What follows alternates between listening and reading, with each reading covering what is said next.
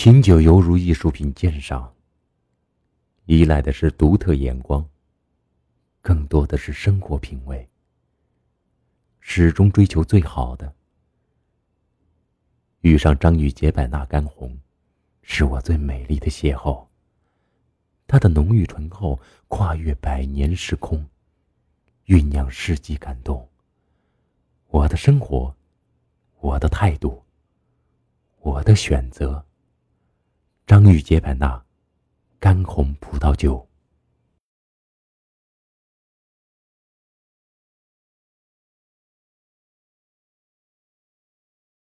这个时代，每个人都在大声说话，每个人都在争分夺秒。我们以最快的速度赶上高度，但是也在瞬间失去态度。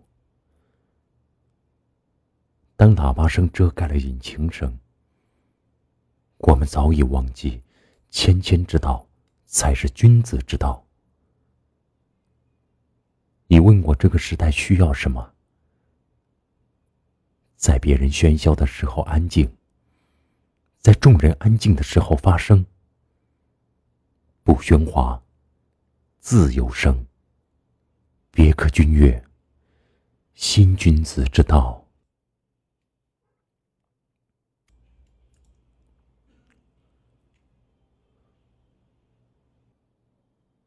为了您的期待，我们只有更加努力。服务会更体贴，网络会更可靠，消费会更透明，计费会更准确，您才会更放心。服务精益求精，让您双倍放心。中国移动通信，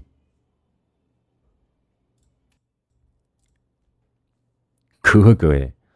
不是不想不安少，实在是兄弟们剩的不多了，捉襟见肘啊！这不，只安排了一个老温，隔三差五的给我送点吃的。六哥，您要是再晚来几个时辰，我可真就撑不住了。干咱们这行的，凭的就是运气。六哥，我这儿还有点钱，今天是咱们兄弟久别重逢。我请你进城下馆子，这哪是什么说话的地方？咱们找个像样的馆子，今天不醉不归。我这头发也该剃剃了，这副尊容见六哥着实不雅不恭，该打五十大板。只要有六哥在，不出几年，我们身边又会多出一大批的兄弟。您不是说过？旷野里的小草，冬去春来，一岁一枯荣吗？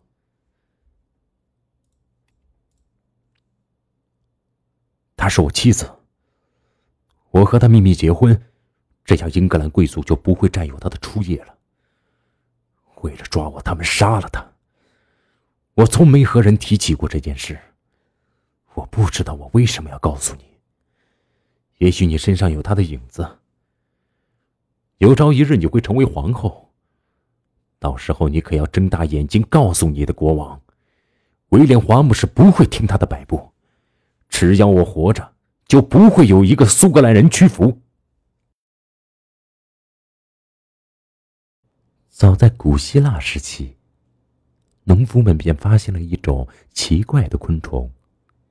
这种昆虫半身直起，庄严的立在被太阳灼烧的青草上。宽阔的，宛如轻纱的薄翼拖曳着。前臂如同手臂，伸向半空，好像是在向上天祈祷。在农夫们看来，她就像一个虔诚的修女，所以后来就有人称之为祈祷者，或者先知。这种昆虫，便是螳螂。在茫茫的黑色戈壁深处，雅丹犹如气势磅礴的远航舰队，在浩瀚无垠的大海上劈波斩浪。雅丹也像一座神秘的城堡，纵横的沟谷犹如条条街道，石塔石柱仿佛楼群排放。更有拟人似物的雅丹、孔雀玉立、西域公主等，他们活灵活现，栩栩如生。然而，每当季风刮起的时候，恐怖的呼啸似鬼哭狼嚎，令人毛骨悚然。这也就是被称为“魔鬼城”的原因。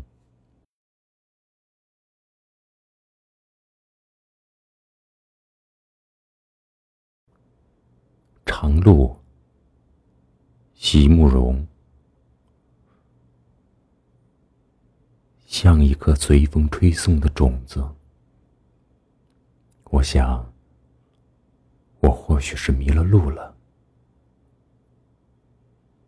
这个世界，绝不是当初曾经允诺给我的蓝图。可是，已经有我的泪水。洒在山径上了，已经有我暗夜里的梦想，在森林中生长。我的渴望和我的爱，在这里像花朵般绽放，又隐没了；而在水边清香的阴影里，还留着我无邪的心。留着我所有的迟疑、惶恐，却无法更改的脚印。